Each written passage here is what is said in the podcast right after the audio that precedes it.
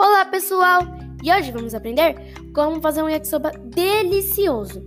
Então anote os ingredientes. Essa receita dá para umas 4 ou 5 pessoas. Então vamos lá.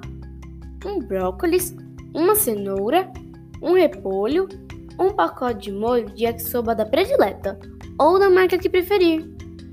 Um pacote de macarrão espaguete da marca Renata número 9 uma bandeja de frango cortado em cubos, ou carne se preferir. Vamos começar a preparar nosso, preparar nosso yakisoba. Descasque a cenoura e coloque junto o brócolis para ferver numa panela com água. Deixe ferver bem. Então desligue o fogo. Pique a cenoura em pedacinhos e o brócolis também.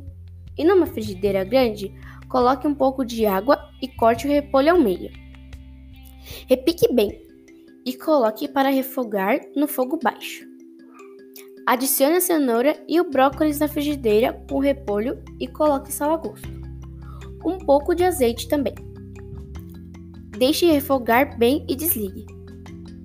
Prepare agora o macarrão. Coloque para ferver na água. E vamos preparar o frango. Pegue uma panela com um pouco de óleo e coloque o frango já lavado.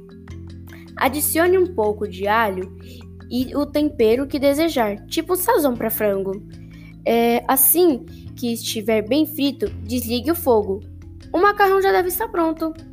Adicione na frigideira o macarrão e o frango junto com os legumes já refogados e ligue o fogo baixo novamente.